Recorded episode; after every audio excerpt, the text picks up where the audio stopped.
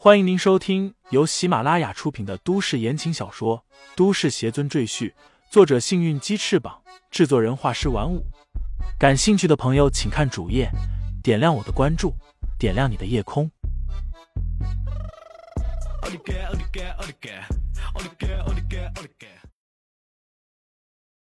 第九十八章：神秘怪物下。无奈之下。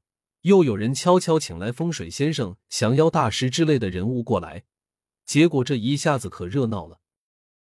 搞科研的专家学者指着风水先生和降妖大师，说他们是封建迷信、歪理邪说；先生和大师则指责那些专家学者思想迂腐、墨守成规。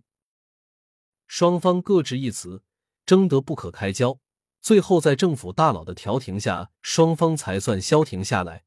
各自想办法，怎么才能破解眼前的困局？赵贺是科学院的研究员，自然是属于学院派，对神秘派的先生和大师的各种说辞不屑一顾。现在，眼前这个叫李承前的人说他能消除怪物，把人救出来，赵贺倒是很想知道，那么多专家高人都无能无力，这个看似不到三十岁的男子又有什么办法？李承前淡然说道。你无需知道我用什么办法，总之我能消除怪物，把人救出来。赵贺哼了一声，暗道：“又是个神棍。”他板着脸说道：“不好意思，如果你想来这里捞一笔，那你打错算盘了。”他指了指四周的士兵，冷声警告道：“这是公共事件，由政府主导，你想骗政府和国家的钱？”胆子太大了吧！我不要钱。”李承前轻蔑的说道，“我做这件事有我自己的目的。不光是个神棍，还是个自私自利的家伙。”赵贺更瞧不起李承前了，他转过身，冷冷的说道：“对不起，我们这里不欢迎你这样的人，请你回去吧，我们自己会想办法解决。”就凭你们！给你们一年时间也解不开这怪物。说罢，李承前身子一闪，直接进入了警戒线内，站在了距离迷雾不足五米的地方。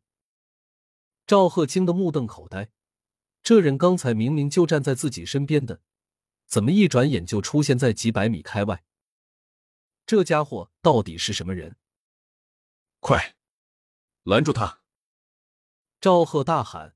四周的士兵顿时向李承前冲了过去。就在这时，一个四十多岁、身穿便服的彪形大汉从营帐里走出来，大喝道：“吵什么？发生什么事情了？”赵贺忙跑过来，对大汉说道：“姚先生，这人是来捣乱的。”这位暴脾气的姚先生，便是那位秦家专员，名叫姚长胜。专门负责本次救援行动。哪个王八蛋不长眼，这个时候还敢闹事？姚长胜本就心情烦躁，刚把那些专家骂了狗血喷头，因为他们说生命探测仪没有在雾里探测到生命迹象，所以怀疑里面的人很可能已经遇难了。一听有人说那对母子已经遇难，姚长生顿时就发飙了，差点就动手要揍那个专家，被其他人拦住了。要知道，那对母子可不是普通人。一气之下，姚长胜出来透透气，却看见李承前闯了进来，刚下去的火气又冒了上来。他见李承前身材消瘦，便要亲自动手来抓。里面还有活人。就在姚长胜的大手即将抓向李承前的头发时，李承前说了这样一句话，姚长胜的动作硬生生的停住了。你再说一遍，里面真的还有活人？姚长胜激动了，不过也活不了多久。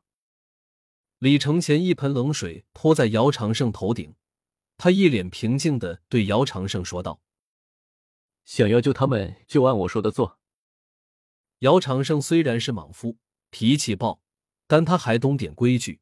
自己虽然是秦家专员，但不能随便插手地方政务。于是他把李承前带到了指挥所里，让这次的总指挥来定夺。本次救援行动的总指挥也是当地官员的老大杨铁生。看见姚长胜带来的李承前后，脸上带着明显的怀疑。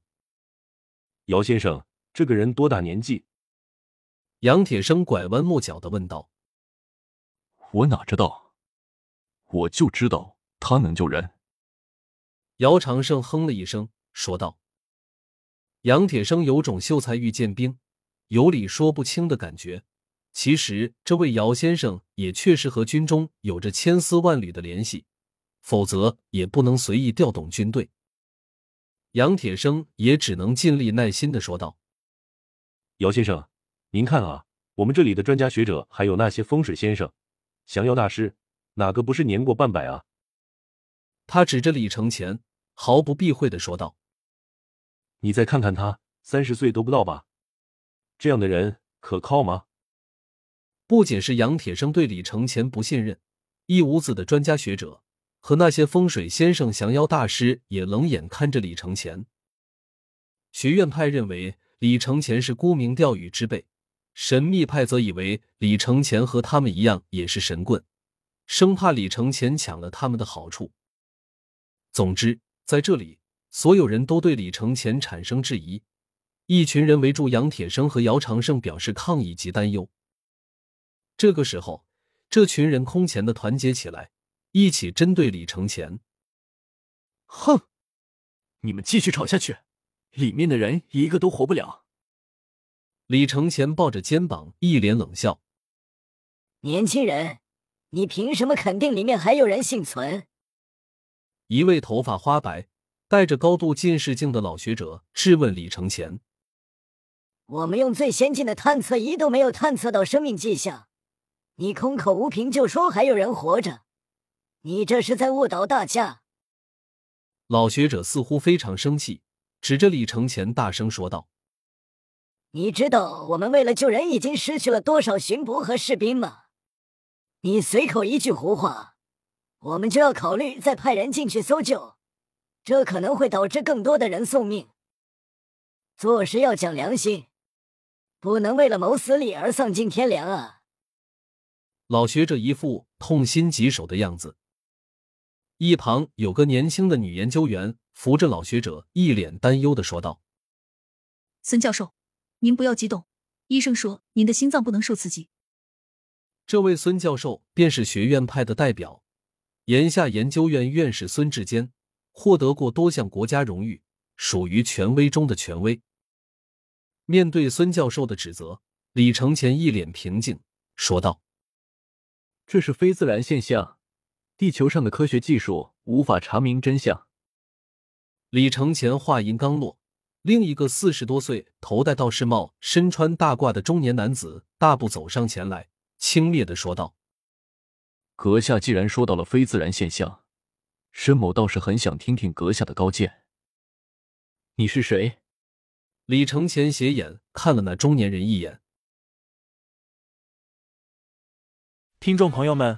本集已播讲完毕，欢迎订阅专辑，投喂月票支持我。你的微醺夜晚，有我的下集陪伴。